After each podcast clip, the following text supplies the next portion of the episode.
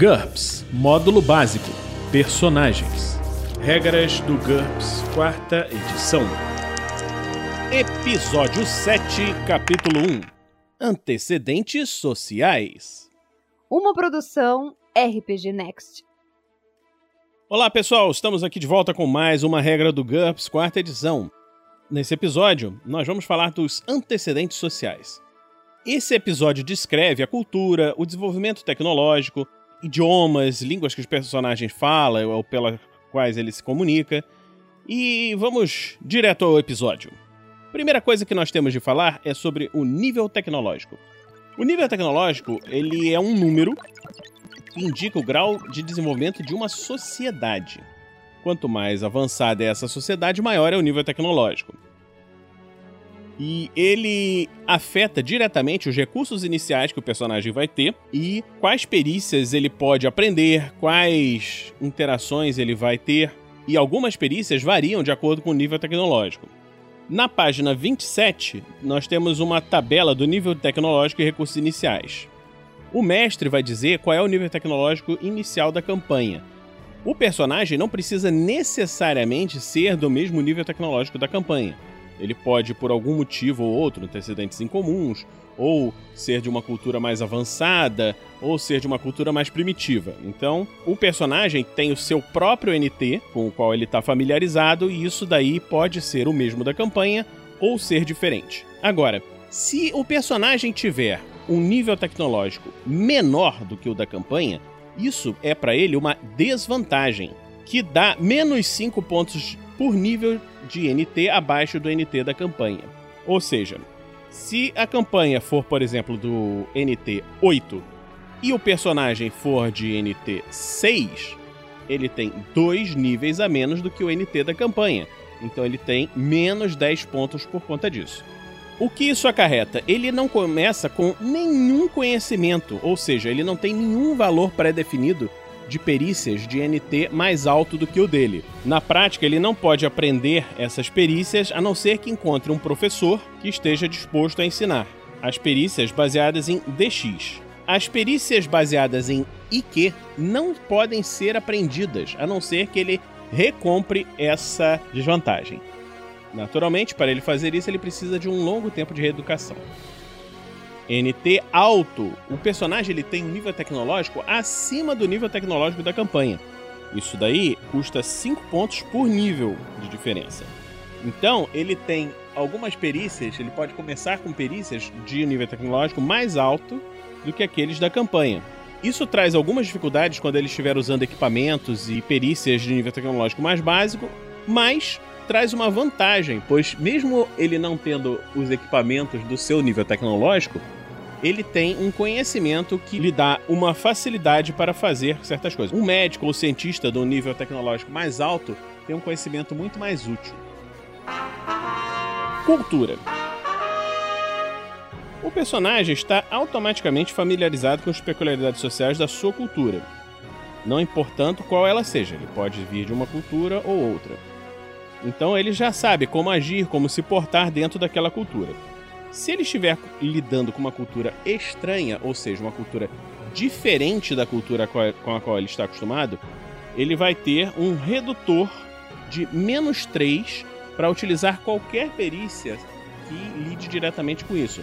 Sex appeal, boemia, conhecer, criminologia, dança, detecção de mentiras, diplomacia, várias outras perícias.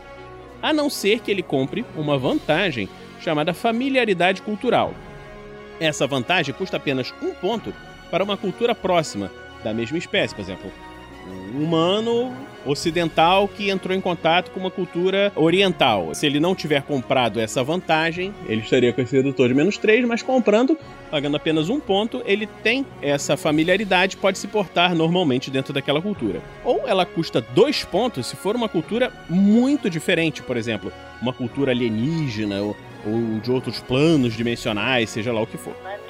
Idiomas. O GURPS ele assume que a maioria das personagens é capaz de ler e escrever na sua língua materna. Essa habilidade não custa nenhum ponto. Entretanto, o personagem pode querer ter uma habilidade de se comunicar em outras línguas. E isso daí custa pontos de vantagem. E o custo dessa vantagem varia de acordo com o nível de compreensão que ele tem daquela língua. Pode ser nenhum, ele é completamente incapaz de entender esse idioma, então zero pontos. Uma capacidade rudimentar, ele é capaz de reconhecer palavras importantes, entender frases simples. Ele sofre uma penalidade menos 3 para utilizar perícias que dependam daquele idioma. É aquele estrangeiro que não sabe falar nada. Isso daí custa 2 pontos por idioma. Por exemplo, você é um personagem que fala português. Você quer, saber, quer ter um conhecimento rudimentar de inglês, falar How are you? The book's on the table. E coisas assim, você paga só 2 pontos por personagem. Com o sotaque, o personagem é capaz de comunicar de forma clara, mesmo sob pressão. No entanto, a fala e a escrita são peculiares e está claro que aquela não é sua língua materna. Ele tem um sotaque. O americano chegando aqui. Como você está? Está tudo bem? Eu saber que você ser fulano. Entendeu? Então tem um sotaque. Você sabe claramente que aquela pessoa não é um falante natural. Custa apenas 4 pontos por idioma nível de compreensão de língua materna. O personagem domina completamente um determinado idioma, inclusive as expressões idiomáticas, e é capaz de entender e pensar nesse idioma. Ele não sofre penalidades por estar falando naquela língua estrangeira. Isso aí custa 6 pontos por idioma. Se você quiser ter nível de competência e incompetência excepcionais, por exemplo, um grande orador, escritor, mestres da linguagem, eles têm que ser criados já com nível de compreensão materna e aprender as perícias de oratória, escrita em níveis elevados.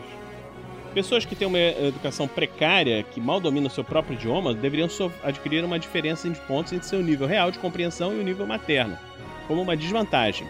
Imagine, por exemplo, o cara que nasceu num território que fala português e não sabe se comunicar bem em português. Ele pode ter um nível rudimentar da sua própria língua. E aí seria uma desvantagem, né? Você iria pelo nível inverso de menos 4 pontos. A língua falada versus a língua escrita. Esses custos em pontos assumem que o personagem lê, escreve e fala igualmente bem o seu idioma.